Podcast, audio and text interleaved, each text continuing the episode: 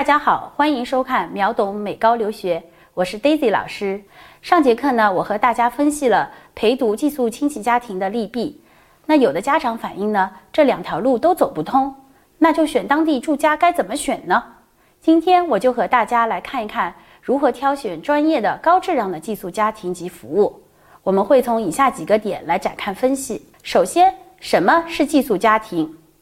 很多美国人以有偿服务的形式呢，将自己的房间分享出来接待国际学生。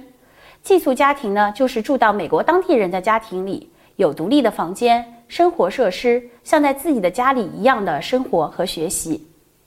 那对于年纪小的寄宿学生，寄宿家庭还愿意提供饮食和上下学交通。不仅是中国学生会寄宿在寄宿家庭，很多其他国家的国际学生也愿意寄宿在寄宿家庭。那为什么要选择寄宿家庭呢？全美两万七千多所私立学校，走读学校占到百分之九十，也就是说，走读学校才是美国私立学校的主体。那除去少数有能力自己去美国带孩子的家庭，选择走读学校需要寄宿家庭的留学生占绝对的比例。那怎样来选择寄宿家庭呢？选择寄宿家庭可以从软性、硬性。等各个维度来衡量，那软性标准是什么呢？找寄宿家庭因人而异，不同的学生对待寄宿家庭的看法标准不一，可以选择美国白人家庭，也可以选择华人双语家庭，甚至有的家长会特别愿意选择一些单亲的家庭。是否有宠物，是否有小孩子，这些都是软性的一个标准。那对于我来说呢？我最看重的会说，这个住家是否会关怀和爱爱护我们的孩子，这些都是支撑这个家庭是否能以切身父母之心来照顾和培育我们的低龄留学孩子。那我这里呢，曾经也碰到过两位特别好的寄宿家庭，呃，那特别有意思的是呢，寄宿在这两个家庭呢，都是体育的一个爱好者。就是他们在体育方面呢是有一些专长的中国孩子，一个是这个翻翻板的一个冲浪的，一个是做这个田径的运动方面的孩子。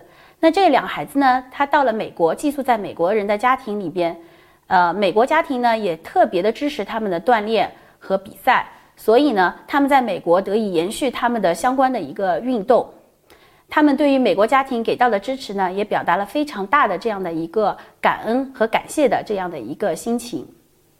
那从硬性考量来说呢，通常来讲要看这个寄宿家庭所在的位置是否处在安全的社区，上学呢是否便利，房间是否整洁温馨，设施是否齐全，寄宿主主人的他的一个性格呢是不是容易相处等等。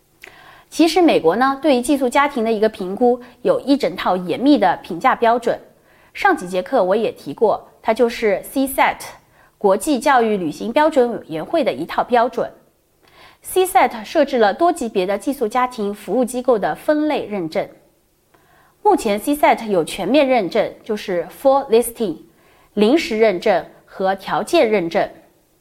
那全面认证 Full Listing 呢，就是完全符合 CSET 的最高标准。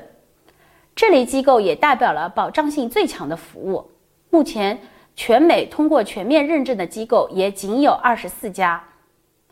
所以家长们在选择专业机构服务的时候，一定要选择具有全面认证资格的这样的一个机构。